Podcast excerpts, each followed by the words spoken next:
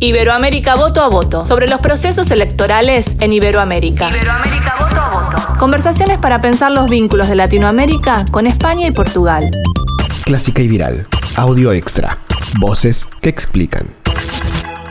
Gil Castillo es consultora, especialista en marketing político y editora del sitio marketingpolitico.com. Además, Gil es secretaria general del Club Asociativo de Profesionales de Marketing Político. Con Gil Castillo nos interesó conversar acerca de las elecciones en Brasil, sobre todo en este interregno entre la primera y la segunda vuelta. Eh, fundamentalmente que nos contara cuáles son los principales temas que han tocado eh, tanto Luna como Bolsonaro, la, la posición, la percepción de un electorado tremendamente polarizado y cuáles han sido los temas con los que han elegido para confrontar y disponerse ya a la segunda vuelta.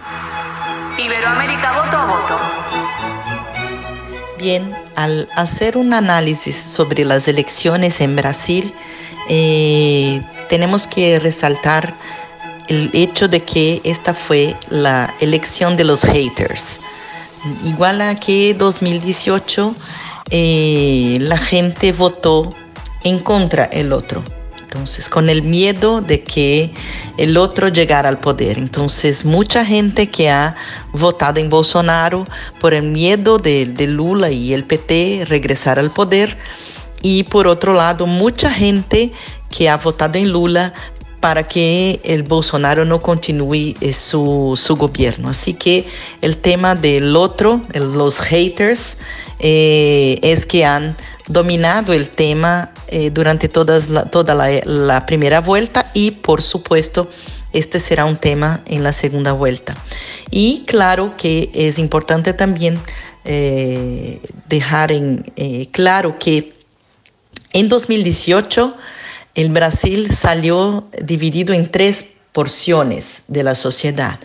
La porción más a la derecha que votó por Bolsonaro, la más a izquierda que ha votado por el candidato de Lula en aquella ocasión, que era Fernando Haddad, pero un tercio de los electores en aquel momento han votado en nadie. Eh, no querían ningún de los dos eh, llegando a, a la gobernación. Pero en este año de 2022 se pasó algo muy distinto. Eh, además de tenermos unos 21% de abstención, por ejemplo, pero la gente que fue a votar, eh, de hecho, votó eh, por uno o por otro. Lo que ha salido más dañado de esta elección fue, sin duda ninguna, el centro. Incluso partidos históricos del centro salieron muy pequeños de esta pelea, eligiendo pocos diputados o pocos senadores y también con peleas internas por la participación ahora en la segunda vuelta de sus miembros o para Lula o para Bolsonaro.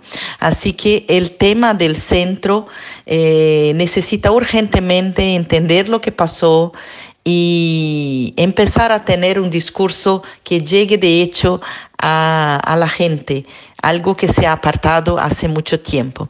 La expresión más grande hoy del centro es justamente el vicecandidato de Lula, que es Geraldo Alckmin, que ha sido eh, gobernador de São Paulo por muchos años y que ha sido un histórico del PSDB que siempre ha posicionado hacia el centro.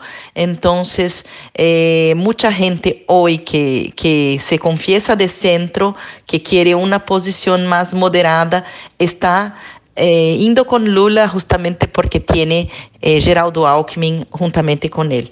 Así que entonces tenemos el apoyo de, eh, de los principales gobernadores electos eh, o en ejercicio apoyando Lula, por ejemplo, el gobernador de São Paulo, el gobernador de Minas Gerais, el gobernador de Río de Janeiro, que son los tres principales eh, polos electorales. Y claro, como no podría dejar de ser en una elección tan polarizada como esta que tuvimos eh, en la primera vuelta, la segunda vuelta por supuesto, será un poco más potencializada para el tema de la polarización. Así que bajo la, las primeras horas de, de este segundo momento electoral ya tuvimos una cantidad enorme de fake news de los dos lados.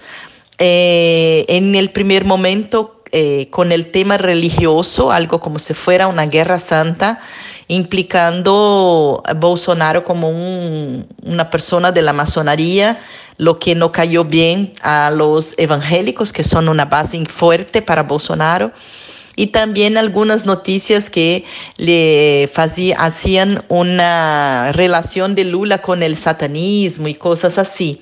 Así que ayer, que fue un día de San Francisco de Asís, eh, toda la gente y los dos candidatos empezaron a eh, intentar eh, llegarse más cercano de las religiones justamente para apagar un poquito, borrar un poquito este tema eh, de las fake news de ayer.